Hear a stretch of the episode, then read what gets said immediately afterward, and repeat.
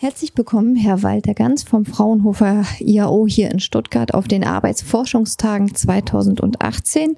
Ähm, Sie sind verantwortlich für Dienstleistungs- und Personalmanagement am Fraunhofer Institut für Arbeitswirtschaft und Organisation.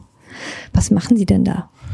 Ja, das ist richtig. Ich bin Institutsdirektor hier am Fraunhofer äh, und habe zwei Fachbereiche, die ich gleichzeitig als Abteilungsleiter organisiere, nämlich den Bereich Personalmanagement und den Bereich Dienstleistungsmanagement. Äh, und das Thema Zukunft der Arbeit beschäftigt mich eigentlich seit ich am IO bin. Und das ist schon ein paar Tage her, seit ich hier eingetreten bin in das Fraunhofer IO. So, ja, und der Gegenstand äh, Wandel von Arbeit äh, in jeder Facette, sag ich mal, beschäftigt das IAO als Ganzes natürlich schon seit Jahrzehnten, wenn man so will, seit der Gründung von Professor Bullinger, wie Sie wissen. Und ich bin eigentlich da schon immer sozusagen unterwegs im Bereich der Arbeitsforschung und über der Dienstleistungsforschung und koordiniere auch strategische, sage ich mal, Projekte, die über, über eine Abteilung, sage ich mal, hinausgehen. Wie jetzt diese Veranstaltung, die kann man gar nicht mit einer Abteilung allein machen, sondern da braucht man das halbe Haus in Anführungszeichen dazu. So, das ist meine Rolle. So. Äh, und klar, die zwei Fachbereiche, die koordinieren natürlich, das ist dann ihr Tagesgeschäft, sagen wir mal so, während das ist eine strategische Sache, wo wir natürlich als Fraunhofer IAO wo unser Thema über Arbeitswirtschaft und Organisation schon standardmäßig ist, im Rahmen der Fraunhofer Gesellschaft ja eigentlich schon immer Gegenstand war, der Wandel. Und dass wir uns natürlich im Rahmen des Wissenschaftsjahr Zukunft der Arbeit, zumal wir Promotoren waren, dass es das überhaupt gibt. So ganz selbstverständlich ist das nämlich nicht, sag ich mal, äh, war dann völlig klar. Und wenn Sie meine Kollegin von der Presse sozusagen anschaut oder Öffentlichkeitsarbeit, dann können Sie vielleicht sehen, was wir schon dieses Jahr eine Menge an Aktivitäten diesbezüglich gemacht haben. Diese Veranstaltung ist eine von vielen, aber es ist natürlich die zentrale Veranstaltung vom IAO-Seite, sage ich mal, die wir sozusagen unterstützt durch den BMBF und durch das PDKA äh, sozusagen zum Abschluss des Wissenschaftsjahrs äh, sozusagen durchführen, während wir viele andere begleitende Maßnahmen über das Jahr verteilt gemacht haben. Dezentral zum Teil oder, oder ob wir zum Schiff dabei waren, wo auch immer. Also es gab eine ganze Batterie an Maßnahmen, die wir im Rahmen des Wissenschaftsjahrs hier als IAO gemacht haben und machen mussten weil es nun mal unser Kerngeschäft von Forschungsthemen ist. Bevor wir zum Wissenschaftsjahr kommen, Sie haben ja aber damals bestimmt nicht Dienstleistungsforschung studiert, oder? Nein, ich habe nicht Dienstleistungsforschung studiert. Ich komme eigentlich sozusagen, weil heute wird man heute Neudeutsch nennt man es Data Analytics sozusagen. Also ich bin, komme eigentlich mit einem starken empirischen Hintergrund, mit einem statistischen Hintergrund, sage ich mal. Ich habe Industriesoziologie studiert und dort mit dem Schwerpunkt Data Analytics und habe mich, wo ich ans Fraunhofer kam und auch schon vorher, Max-Planck-Institut, wo ich früher gearbeitet habe, mit dem Thema Expertensysteme beschäftigt. So, das ist so die frühen Phasen der KI, nenne ich es jetzt mal, äh, das dann leider ab, abgesickert ist. Und jetzt heute ist es wieder Tagesthema und nächstes Jahr haben wir es ja wieder als Wissenschaftsjahr auf der Agenda. So. Aber Data Analytics ist faktisch sozusagen die Kernkompetenz. So.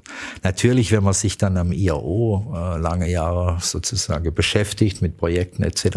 und Abteilungen leitet, ist ja das, was das IAO auszeichnet, dass wir sehr stark Technologiemanagement und Fragestellungen von Organisation und Mensch sozusagen adressieren. In, dem, in der Triade, das ist eigentlich das Thema. So. Und jeder Bereich bei uns im Haus versucht natürlich seinen Beitrag zu leisten. Und Dienstleistungsforschung haben wir damals mit, eben mit dem, unserem ehemaligen Chef, Professor Pullinger, der heute Abend ja die Dinner Speech halten wird sozusagen, haben wir für das BMF tatsächlich als erstes Institut der Fraunhofer Gesellschaft das Thema Dienstleistungsforschung überhaupt auf die Agenda gesetzt. Vorher gab es das nämlich gar nicht. Und wir haben dann selber die Konsequenz gezogen, dass wir alle Personen, die im Hause IAO sozusagen sich mit irgendwie Dienstleistungsinnovation beschäftigt haben, gebündelt haben in eben diesen Fachbereich Dienstleistungsmanagement. So. Weil wir auch gesagt haben, dass man da eine Core-Kompetenz entwickeln muss. Und die leite ich. Und deswegen habe ich da zwei Standbeine aus der Forschungssicht. Einerseits alles, was mit Personalmanagement zu tun hat, Organisationsentwicklung oder Kompetenzmanagement. Und eben das zweite Standbein, alles, was mit Dienstleistungsinnovation zu tun hat. Heute Neudeutsch bezeichnen wir das in, mit Smart Services, sage ich mal. Das ist das Thema, wie wir es heute diskutieren. Und immer wieder natürlich die Frage, wie IK-Technologien als Enabler, sage ich mal, da eine Rolle spielen können. Und das kann eine Rolle spielen, indem wir Smart Service Produkte entwickeln. Natürlich, sage ich mal, Technologien entwickeln, die uns die Prozesse bei Dienstleistungen verbessern. Und Sie können aber auch die Technologie nutzen, um neue Lernkonzepte zu vermitteln, was jetzt gerade in einem Session zum Beispiel äh, diskutiert wurde, wenn man E-Learning-Tools sozusagen einsetzt, um, sage ich mal, Just-in-Time-Qualifikation hinzubekommen oder Instant-Learning-Prozesse organisiert. So, das heißt, I&K ist für uns eine Horizontal-Technologie, die wir dann natürlich in diesem Bereich in die Anwendung bringen. Wenn ich jetzt sozusagen versuchen würde, meinen Großeltern zu erklären, was Smart Services sind, dann würde ich vielleicht damit anfangen, ihnen zu sagen, ihr könnt demnächst euren Friseurtermin über das Handy buchen, oder? Also es gibt, äh, das kann man auch machen, das ist ein gutes Beispiel, aber es gibt, es gibt eins, das kennt auch jeder, sage ich mal, wenn wir beim Wissenschaftsdialog schon sind mit Bürgern, sozusagen, das erkläre ich aus meinem Umfeld, die jetzt nicht unbedingt in der Forschung involviert sind. Jeder kennt ein Taxi. So, jeder nutzt ein Taxi. Und wenn man heute Taxi nutzen kann, hat nicht jeder, aber viele haben dann eine Taxi-App sozusagen. Das ist die, der digitale Service. Sie bestellen ihr Taxi, nicht indem sie ein normales Telefon anrufen, sondern indem sie die App sozusagen ein Taxi buchen. Es gibt eben eine physische Komponente, das ist, es muss ein Auto geben, das, das sie von A nach B bringt. So, das ist die zweite Seite. Es gibt nämlich immer eine Infrastruktur. Und es gibt natürlich einen manuellen Service oder einen personalisierten Service. Es muss noch brauchen wir einen Fahrer. Vielleicht brauchen wir in 20 Jahren keinen Fahrer mehr so. Das heißt, Smart Services setzen sich im Kern aus drei Komponenten zusammen. Sie haben eine Hardware, das ist das physische Auto. Das brauchen Sie, solange wir uns nicht selbst virtualisieren. Sie brauchen eine Person bis dato immer noch, der den personalen Dienst liefert, nämlich der Fahrer zumindest. Und Sie haben einen digitalen Dienst, das ist die App-Funktionalität oder eine elektronische Plattform, wo sozusagen die Kommunikation zwischen Ihnen, dem Fahrer oder dem Taxibetreiber sozusagen stattfindet. Und das sind Smart Services. Insofern sind Smart Services spannend und das ist, glaube ich, auch das, was man früher immer ein bisschen falsch mit Dienstleistungen interpretiert hat, dass man gemeint hat, hier ist die Hardware und hier ist die Dienstleistung. Heute verschwimmt es in ein sozusagen Leistungsbündel, wie wir das nennen. Und Sie brauchen diese drei Komponenten, sonst funktioniert es noch nicht. Allerdings ist das ja jetzt ähm, vom Beispiel her auch wirklich sehr kundenorientiert. Also genau. das, was mich sozusagen betrifft. Was würde denn den Taxifahrer betreffen? Den Taxifahrer wird betreffen, dass er zum Beispiel über sein Smartphone die Bestellung kriegt. So, wenn Sie früher in ein Taxi eingestiegen sind, hat er normalerweise über einen Telefonanruf gesagt, krieg, fahren Sie in einer Stunde zur Straße XY. Ja. So, jetzt kann der faktisch auf seinem Tablet sozusagen die Bestellungen anschauen, die eingegangen sind. So, ja. Und er kann die Bestellung bestätigen oder er kann, er kann sie widerrufen und sagen, ich bin gerade besetzt, in einer halben Stunde wäre ich verfügbar. Das heißt, er hat auch ein Medium heute, der Taxifahrer, um die Steuerung seiner Kundenaufträge sozusagen nicht zu organisieren, wie er es früher kann. Und Sie bekommen schneller eine Rückmeldung, ob Ihre Bestellung funktioniert oder eben nicht funktioniert. Oder ob sie dann da unten stehen und sich wundern, warum das keiner kommt. So. Das heißt, auch der Taxifahrer hat den Vorteil, dass er heute in den Kommunikationsprozess mit elektronischen Diensten, sage ich mal, anders integriert ist, wie es früher war. So, ja. Und insofern äh, haben alle drei sowohl der Endkunde hat einen Vorteil, der User, weil der Bestellprozess sozusagen ein anderer ist, aber auch der Fahrer, weil er seine eigene Planung sozusagen besser koordinieren kann. Und wenn die Taxi, der Taxibetreiber dann die Plattform hat, ist auch die Steuerung seines Gesamtsystems über diese Plattform für den Betreiber natürlich viel effizienter. Gibt es keine ähm, heimlichen Ausflugsfahrten mehr zur nächsten Eisdiele? Das sind natürlich wie alle. Also Technologie hat immer zwei Seiten. Das ist völlig klar. Sie können jede Technologie instrumentalisieren, wie Sie es brauchen. Sie können auch dieses Mikrofon jetzt nutzen, damit ich Ihnen einen auf den Kopf hauen könnte. Werde ich jetzt nicht tun, höflichkeitshalber. Ja. Aber natürlich gilt es auch für diese Technologie. So. Quasi für jedes Werkzeug. Das ist, das ist sozusagen inhärent jedem Werkzeug, sage ich mal, dass es natürlich auch anders nutzen kann. Und zwar nicht so, wie es vielleicht sinnvoll wäre. So. Das ist ein Problem. Ist absolut richtig. Das gilt auch für Roboter. Sie wissen, hier haben wir mehrere Ausstellungen, wo der Robotereinsatz sozusagen demonstriert wird mit Menschen. Natürlich kann der Mensch ein Assistenzsystem sein. Er kann aber auch irgendwann mal so eine hohe Autonomie haben, dass sie dem Roboter hinterherlaufen. ist ja durchaus schon vorgekommen bei diversen autonomen das Fahrzeugen. Das ist bestimmt auch schon vorgekommen. Ne? Also insofern ist für mich immer Technologie ein Werkzeug, um jemanden zu befähigen, eine bestimmte Aufgabe zu erfüllen. Und wenn es geht, entweder von der Qualität besser oder von der Produktivität effizienter. So, das sind die Ziele. Aber das Werkzeug selbst ist kein, ist kein Ziel, sondern es muss im Kontext von einer Arbeitsaufgabe sein. Kommen wir jetzt direkt zum Kontext von Arbeit, Arbeitswelten der Zukunft. Ich weiß noch, als das BMBF ähm, den Titel für das Wissenschaftsjahr bekannt gegeben hat, da saß ich so und dachte so, oh mein Gott, da können wir ja eigentlich alles machen. Ja, das ist richtig. Äh, wie Sie, äh, wie Sie, wissen, wie gesagt, wir waren ja selber in der Diskussion ein bisschen involviert. Damit äh, das Wissenschaftsjahr ist ja keine Neuerfindung, die gibt es ja schon einige Jahre. Und in der Regel hat das Wissenschaftsjahr, sage ich mal ein bisschen salopp formuliert, entweder es hat naturwissenschaftliche Themen adressiert oder es hat richtig technologische Themen adressiert. So. Jetzt haben beide ihre legitime Berechtigung. Das steht außer Frage. Und insofern haben wir aber gesagt, sind wir froh und da sind wir wirklich auch glücklich drüber gewesen, wo es dann gelang, das Thema Zukunft der Arbeit oder Arbeitswelten der Zukunft zum Wissenschaftsjahr zu proklamieren. Warum? Weil natürlich nicht so ist, dass der Wandel der Arbeit eine neue Erfindung wäre. Seit der Mensch arbeitet, wandelt sich seine Arbeit. Also das ist definitiv nicht neu. Was sich heute natürlich ein bisschen geändert hat zu früher, dass die Dynamik der Technologien, sage ich mal, eine ganz andere Geschwindigkeit hat und der Druck über die Technologien, dass sich Arbeitsplätze verändern, rapide zugenommen hat, und zwar in faktisch jeder Branche. Und das spüren die Leute und das, was der Herr Meister heute Morgen in seiner Einführungsbegrüßungsworte auch gesagt hat, war genau das, womit wir konfrontiert werden. Es gibt immer zwei Szenarien. Das eine ist sozusagen das Szenario, wie viel Ratiopotenzial steckt in der Technologie? Wie viele Arbeitsplätze werden substituiert? Und die zweite Frage ist, wie kann man die Qualität der Arbeit verbessern? Und wo kann man möglicherweise neue Wertschöpfung generieren, die dann möglicherweise auch zu neuer Arbeit führt? Jetzt sind wir nicht so naiv, Amio, dass wir nicht wissen, dass es Substituierungseffekte geben wird. Dazu sind wir zu lange in der Forschung drin.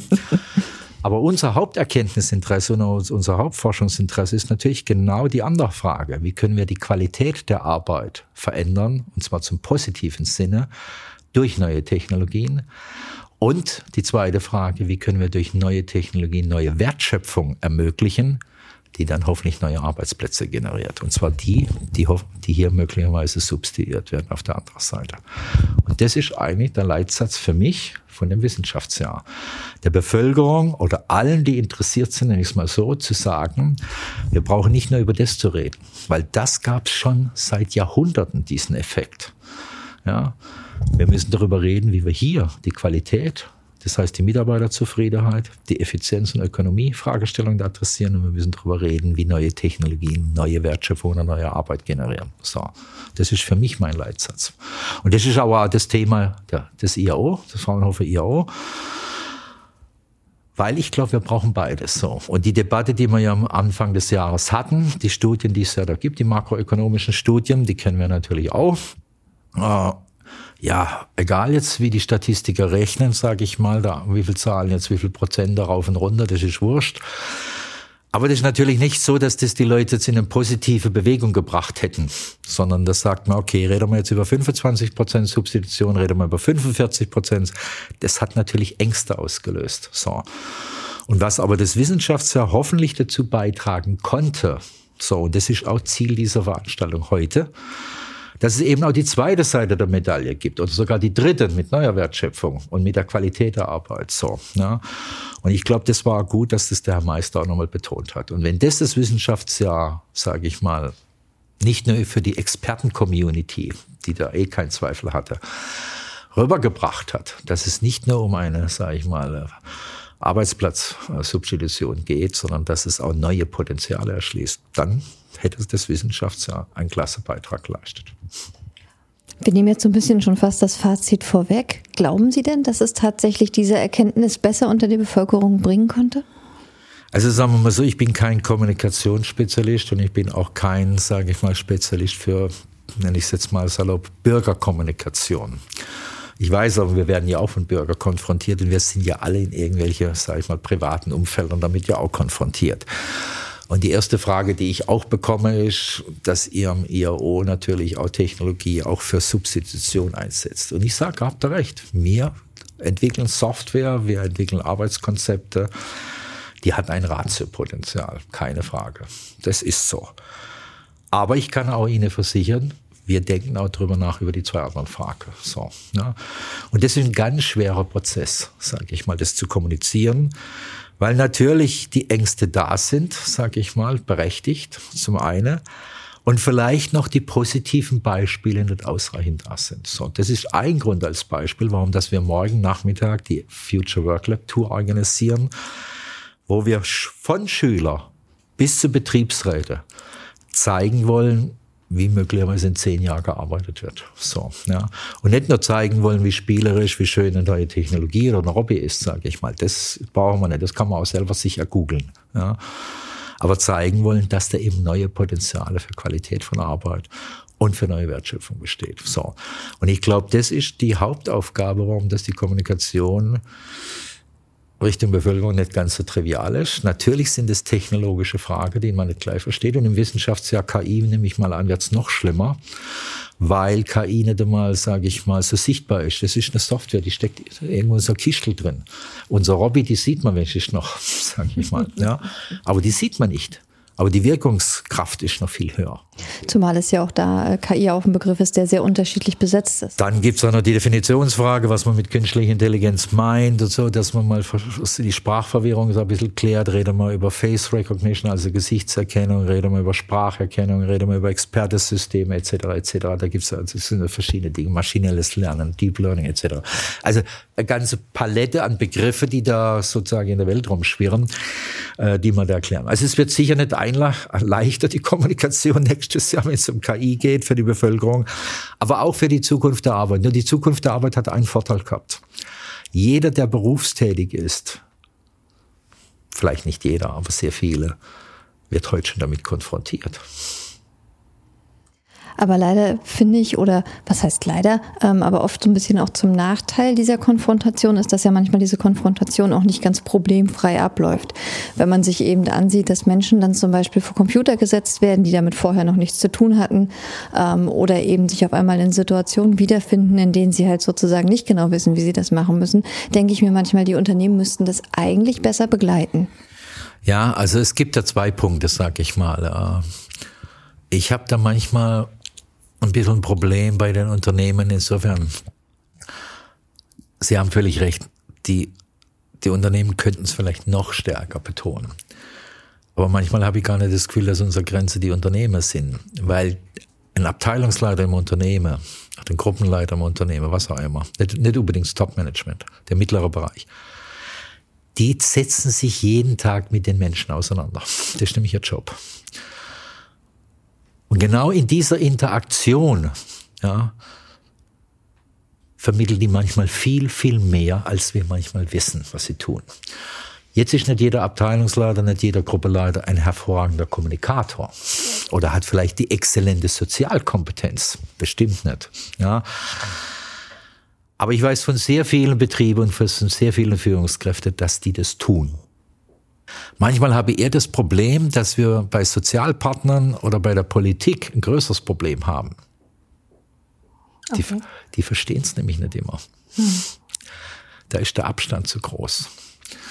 So, als Beispiel, ich gebe Ihnen mal ein Beispiel. Wir haben zurzeit eine Diskussion, gerade auch in Baden-Württemberg nebenbei gesagt, aber das gilt bundesweit, Arbeitszeitgesetz. Gleichzeitig gibt es die Diskussion Agilität, Flexibilität. So, hm. Natürlich gibt es ein Schutzbedürfnis von Mitarbeitern, keine Frage. Es gibt ein Agilitäts- und Flexibilitätsbedürfnis von Unternehmen, sogar von Mitarbeitern. Auch von Konsumenten. Auch von Konsumenten. So, jetzt kann man sagen, okay, warum, dass wir das Arbeitszeitmodell haben, wie wir es haben, auf der gesetzgeberischen Ebene, hat gute Gründe gehabt zu der Zeit. Der Herr Spart hat es ja ein bisschen pointiert eben gesagt, wir reden über Industrie 4.0 und haben möglicherweise Arbeitsrechte 1.0. Das heißt, das, da gibt es schon Themen, die sind wichtig, dass man die adressiert.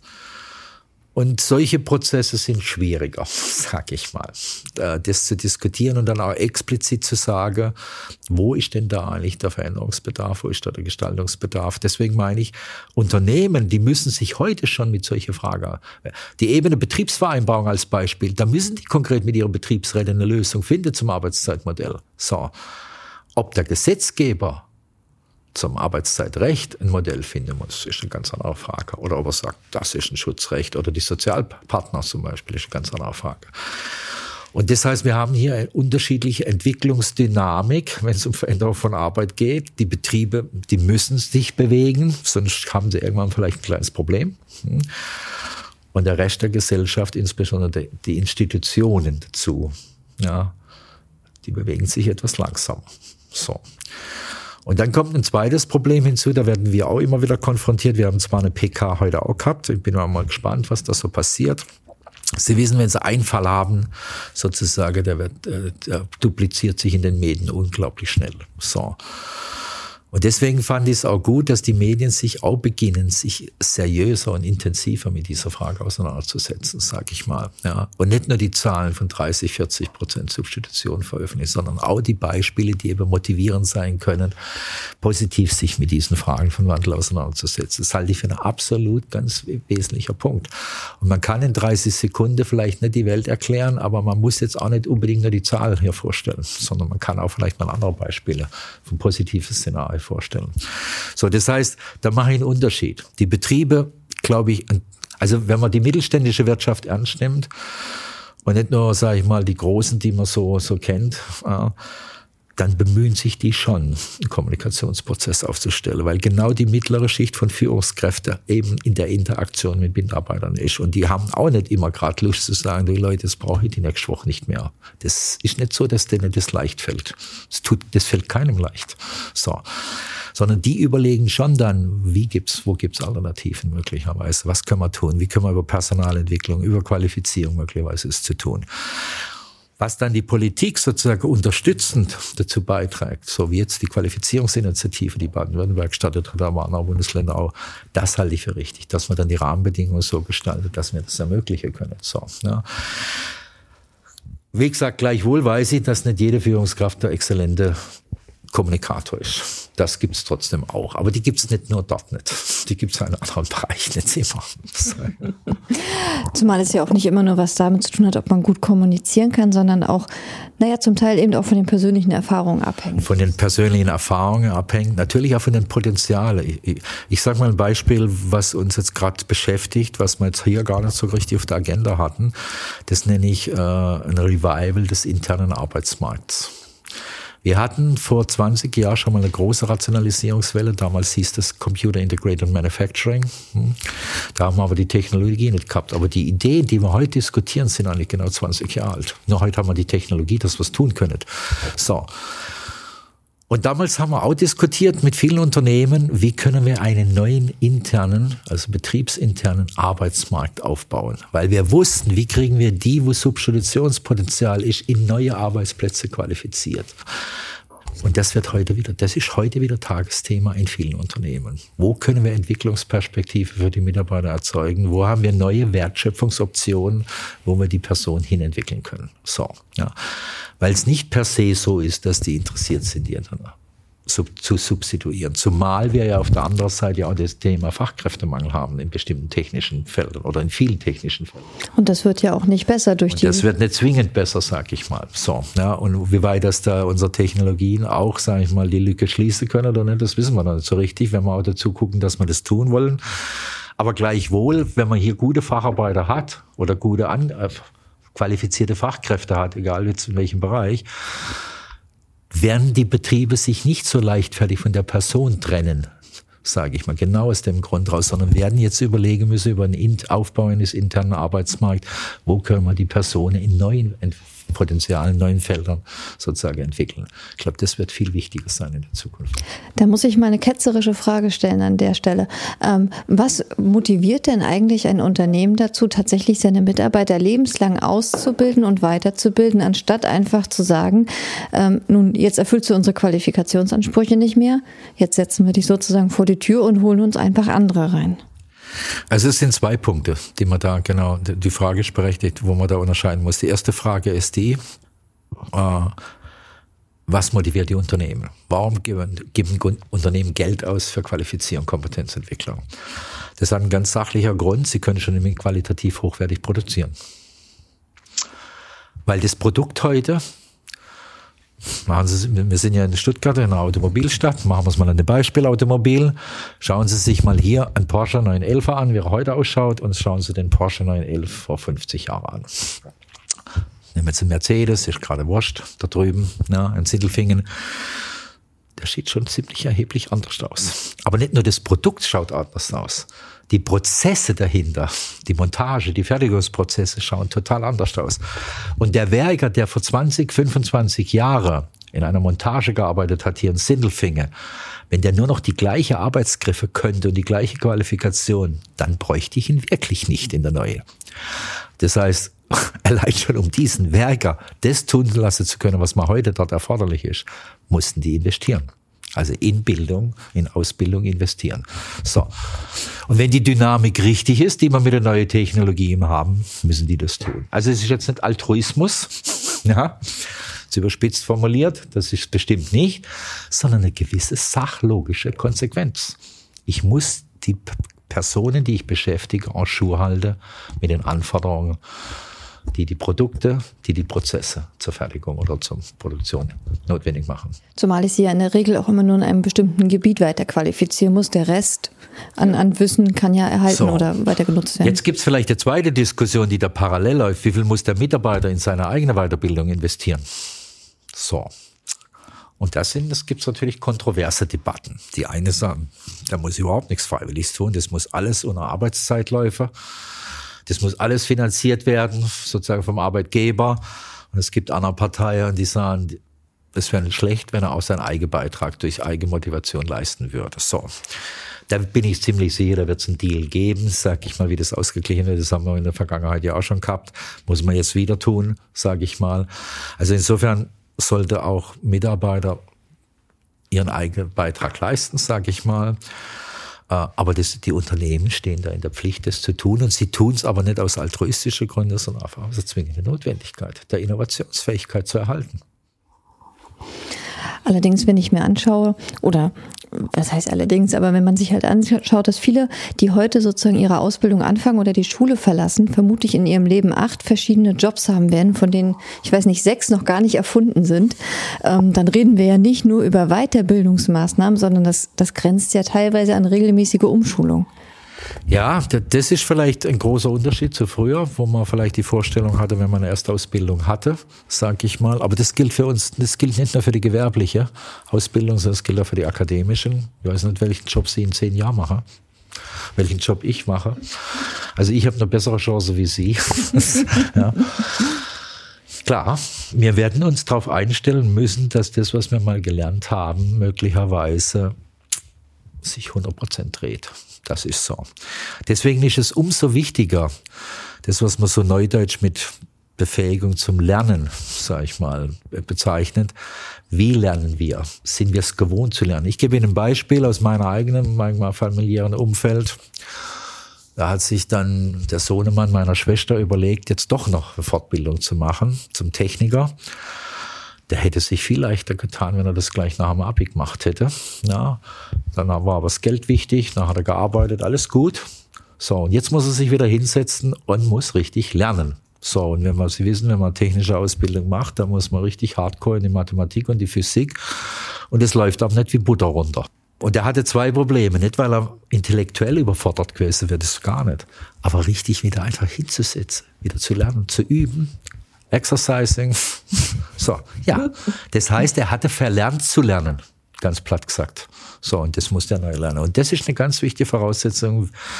Wie schaffen wir es, was wir dann eben arbeitsnahes lernen, die Person, die Menschen sozusagen so zu befähigen, dass sie lernen können, das sozusagen, und nicht wieder immer neu lernen müssen im Sinne von nicht von intellektueller Anforderung, sondern tatsächlich von mentaler Anforderung. So, das ist eine große Herausforderung. Hm? die Qualifikation, Menschen dazu zu bringen, tatsächlich ihr Leben lang lernen zu können, beginnt ja aber nicht nur damit, dass ich sozusagen im Beruf mich darauf einstelle oder auch in der Berufsausbildung, sondern da müssen sich doch auch schon in der Schule Dinge ändern. Da müsste doch zum Beispiel klar sein, okay, welche grundlegenden Fähigkeiten brauche ich nahezu überall und wie kann ich in der Schule zum Beispiel auch schon die Grundlagen von, ich sage jetzt mal ganz plump, Digitalisierung lernen, damit ich tatsächlich später auch in der Lage bin, in verschiedene Bereiche zu gucken? Ja, da haben Sie natürlich recht. Ich glaube, die Diskussion läuft ja gerade überall, sage ich mal. Und jetzt haben wir den IT-Gipfel drüber in Nürnberg zurzeit, wie Sie wissen. Und der wird sich sicher, der IT-Gipfel, auch mit der Frage beschäftigen, was man jetzt ja auch zwischen Bund und Länder tun. Wie kann man die Schulen digitalisieren? Welche Investmittel braucht man da dazu? Also ich glaube, den meisten ist inzwischen bewusst, dass wir da in der Schule beginnen müssen, Digitalisierungskompetenz sozusagen aufzubauen. Aber es sind nicht nur die Digitalisierungskompetenz. So. Äh, aber das ist sicher ganz wichtig, dass man die Infrastruktur schafft, damit man überhaupt digital arbeiten kann, sag ich mal. Sonst, äh, weil ein Smartphone und ein Tablet, würde ich mal sagen, na gut, fünf, sechsjährige vielleicht noch nicht, aber wenn ich in mein eigenes Umfeld schaue, mit zehn Jahren sind die da manchmal mindestens so gut wie der Lehrer selbst. Das heißt, wir brauchen Infrastruktur, äh, Investitionen und die Diskussion führen wir ja gerade ganz intensiv. Äh, und wir müssen auch, sage ich mal, natürlich äh, die Lehrer weiterbilden, sage ich mal ganz platt. Sonst sind die Kids einfach schneller. Ganz genau. Ein guter Lehrer kann mit Stift und Papier manchmal mehr Informatik vermitteln als ein schlechter mit dem besten Tablet. So ist es. Und das Zweite, was aber auch dazu gehört, ist natürlich, sich Gedanken zu machen, wovon, wovon lebt denn eigentlich Deutschland? Was haben wir denn an Ressourcen, die wir verkaufen? So, das ist nicht viel. Kohle schaffen wir jetzt demnächst vermutlich ab, sage ich mal. Würde auch nicht ewig halten. Würde auch eh nicht ewig halten, nebenbei gesagt. Aber das Einzige, was wir doch haben, ist das Wissen und die Kreativität in den Köpfen der Leute. So, um neue Produkte, neue Prozesse zu entwickeln. Das ist das, was wir haben. Mehr Rohstoffe haben wir gar nicht, ganz platt gesagt. Ja, so, also geht es darum, auch in der Schule genau diese Kompetenz zu vermitteln, sage ich mal. Ja, das halte ich für ganz wichtig. Also neben der Digitalisierungskompetenz ist die Kreativitätskompetenz für mich diese zwei Seiten einer Medaille. So. Und das muss man tun. Und das muss man dann natürlich nicht nur in der Schule tun, sondern auch, wie wir das eben in, im Arbeitsplatznamen lernen. Anreizsysteme, Lernsysteme zu schaffen, damit es eben nicht so passiert, wie jetzt mein, hm, Neffen, ja, der dann jetzt sich wieder mal hinsetzen muss und zu lernen, wie man lernt. so, ja, sondern dass es, dass es zur Gewohnheit wird. Dass man einfach so, und es gibt ja heute unglaublich viele Möglichkeiten, sage ich mal, mit Lerntechniken, sage ich mal, zu lernen, die man früher vor zehn Jahren noch gar nicht kannte, weil uns die IT eben da mögliche Optionen verschafft, wo man unglaublich schnell was zulernen kann wie ein Virtual Classroom Konzepte, da können Sie Ihre Vorlesungen von Boston anschauen oder wo auch immer her, sage ich mal. Das heißt, wir haben hier viele andere Potenziale. Wir müssen sie dann nur auch dann nutzen, sage ich mal. Und das muss man, ja, trainieren. Und man muss die Chance geben, dass man es trainieren kann. Und die Mitarbeiter von Anfang an auch dazu motivieren, es tatsächlich Und dann auch, auch aktiv zu tun, sozusagen Anreizsysteme, wie ich meinte, auch zu schaffen, dass das da auch genutzt wird. Es nützt ihnen nichts, wenn hier der PC super ist und wenn da ein Haufen Lerntools drauf sind, aber keiner macht ihn leider an. Dann, ja. gut, nice to have. Ganz genau. So, wir hatten jetzt zu den Arbeitswelten der Zukunft einerseits, wie sich sozusagen die Arbeitsprozesse an sich verändern können. Wir haben natürlich auch ein bisschen gesprochen über Weiterbildung und Qualifizierung. Aber es gibt ja auch noch durchaus andere Aspekte, die positiv beeinflusst werden. Zum Beispiel denke ich da an Gesundheitsaspekte, ähm, dass man auf einmal Arbeitsplätze hat, die sich deutlich mehr den Menschen anpassen können. Ähm, zum Beispiel, indem man entsprechende Lichtkonzepte hat, um Nachtarbeiter zu unterstützen, indem ich aber auch einen Bürostuhl habe, der mich dazu zwingt, mich immer mal zu bewegen ähm, und solche solche Dinge. Also das mal abseits sozusagen von der ganzen Substitutionsdiskussion und all den Ängsten, die damit einhergehen, es auch wirklich noch andere positive Seiten einfach gibt. Wenn, wenn Sie morgen ins Future Work Lab gehen, werden Sie auch Stationen gezeigt bekommen, die wir sozusagen Personalisierungsstationen nennen. So, und Personalisierungsstationen sind genau das, was Sie sagen. Das sind Stationen, wo die Technologie, wenn es gegenüber dem Kunde ist, würde man sagen, customized sind. Und hier sind es personalized. Soll heißen, über Sensortechnologien oder andere Technologien wissen wir, welcher Mitarbeiter jetzt an diesen Arbeitsplatz kommt. Von der Körpergröße, vom Gewicht, von, selbst von der Augestärke etc., von der Lichtempfindlichkeit etc. etc. Solche Arbeitsplätze bauen wir. Das ist tatsächlich so, wie Sie sagen. Und das ist gut so, weil wir natürlich aus verschiedenen ergonomischen Studien natürlich wissen, dass jeder Mensch anders ist. So. Und früher hat man halt so einen Standardarbeitsplatz geplant und egal jetzt wie die physische Konstitution, die psychische Konstitution ist, hat man den draufgesetzt. Das können wir halt personalisierter tun. So. Man darf aber dann nicht so naiv sein und so glauben, damit ist gut. Sondern es gibt noch eine zweite Seite der Medaille. Das, wird, das werden uns dann die Sozialpartner über ins Buch schreiben und insbesondere die Gewerkschaftsseite sagen. Personalisierte Daten heißt, ich weiß auch über Ihre Persönlichkeit bis auf Bit und Byte Bescheid. Wie gehen wir mit diesen Personaldaten dann um? Um Gottes Willen, man möge nur überlegen, der Bürostuhl weiß, dass ich heute nicht so leistungsfähig bin und ich kriege für den Tag nur 80 Prozent Gehalt. Zum Beispiel. Sie sehen, und das wäre diese Fragestellung, werde, diskutieren wir eben auch im Future Work Lab zum Beispiel. Ja, nicht, weil wir schon Lösungen haben in allen Facetten, aber weil die natürlich naturwüchsig dazu wachsen. Das ist ja klar. Und wenn die IG Metall kommt, die wir da oben als Partner haben, dann sagen die, Herr Ganz, das finden wir ja klasse, dass die Sie jetzt genau wissen, wie dieser Mitarbeiter tickt. Aber das finden wir nicht so ganz gut.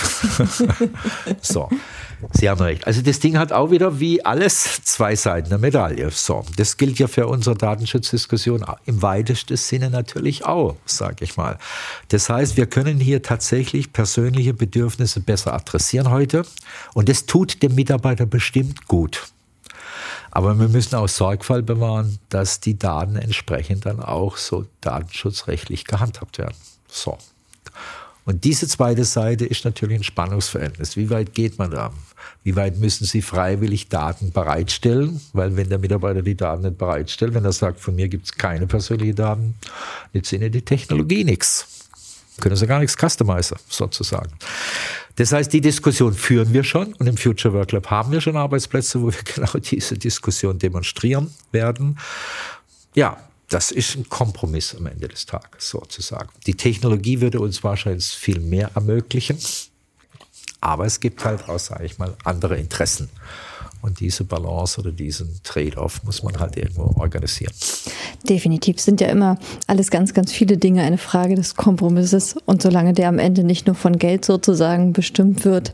So ist es. Und das ist jetzt gar keine Geldfrage, sondern das sind tatsächlich Präventionsmaßnahmen. Sozusagen, egal jetzt, ob es in Exoskelett zum Beispiel, was Sie da oben ja aussehen, oder ob es andere, sage ich mal, äh, Technologien sind, die den Arbeitsplatz in Anführungszeichen humaner machen haben wir die Frage, wie gehen wir mit personenbezogenen Daten um. Das ist einfach so. Ja. Und die muss man regeln. Das muss man auf der Betriebsvereinbarungsebene, vielleicht sogar auf der sozialpartnerschaftlichen Ebene regeln, aber es gibt dann Regelungsbedarf, definitiv. Letzter Punkt. Wie werden die Arbeitswelten der Zukunft international wahrgenommen? Also international wahrgenommen ist ganz spannend. Äh, Sie haben ja vielleicht mitbekommen, heute wurde es ja auch dargestellt, haben wir ja einen Versuch gestartet. Wenn Sie jetzt in die App reingehen, da können Sie die VWT, also die Virtual World Tour, beleuchten. Und das war, sag ich mal, so ein gewisses Highlight in Anführungszeichen dieser Tagung. Hat uns viel Arbeit gekostet, kostet uns jetzt noch viel Arbeit. Äh, ich bin selbst mal gespannt, ob die zwölf Sessions so durchlaufen, wie wir es jetzt die letzten fünf Monate geplant haben. Äh, aber es gibt viele Lernerfahrungen, die ich dabei selber gesammelt habe, weil ich mich da ziemlich selber engagieren musste, weil es sind viele Partner, die wir haben. So, was sind die Lernerfahrungen? Die erste Lernerfahrung ist die, es ist erstaunlich, wie man auf das Thema Arbeit international verschieden schauen kann. Das glaube ich Unser Leitbild ja. von guter Arbeit, nenne ich mal, ist nicht zwingend das Leitbild von anderen. Unser Bild von Ökonomie, Sozialpartnerschaft zum Beispiel, ist nicht das Leitbild von vielen anderen Ökonomien. So, gleichwohl gibt es eine Gemeinsamkeit, die mir bei allen aufgefallen ist. Alle stellen fest, verflucht, die Technologien treiben die Veränderung von Arbeit unglaublich schnell. Das ist das Gemeinsame. Und alle haben irgendwie einen Handlungsbedarf. Wie reagieren wir darauf? So. Die amerikanischen Kollegen sehr stark, indem sie Technologie im Sinne von E-Learning, neue E-Learning-Konzepte anschauen, können die das sozusagen unterstützen, können die die Lücke, sage ich mal, zwischen Technologiesprung und Qualifikationsanforderungen durch Technologie schneller schließen. Andere Länder, wo überhaupt erst mal beginnen, das Thema zu sensibilisieren, sage ich mal, Leute, nehme ein Beispiel Brasilien, da reden wir noch, dass drei, über 30 Prozent der Leute in Südbrasilien sozusagen in der Landwirtschaft arbeiten. Wenn man sich heute anschaut, was wir unter Farming 4.0 verstehen, dann sind es in 20 Jahren nur noch 10 oder noch weniger Prozent. Was macht man mit denen? Wo baut man Perspektive, neue Beschäftigung auf? Das ist eine ganz andere Fragestellung wie in den USA oder eine ganz andere Fragestellung. Bei uns sind es 3 Prozent oder 2 Prozent, die noch in der Landwirtschaft haben, gar kein Thema. Ja. So. So, das ist die Lernerfahrung, also die Perspektiven auf Arbeit und Wandel der Arbeit durch den Technologietreif, der ja weltweit ist. Nicht nur wir setzen Roboter ein, nicht nur wir setzen KI ein, die ganze Welt setzt KI und Robotik ein. Ja.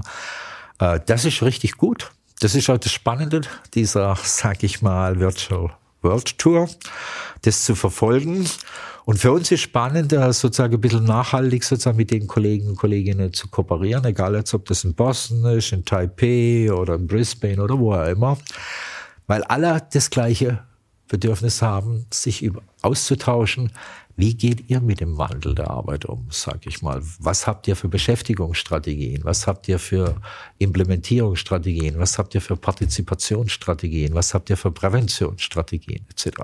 Das interessiert alle und das ist das Gemeinsame, trotz verschiedener Sichten auf das Thema.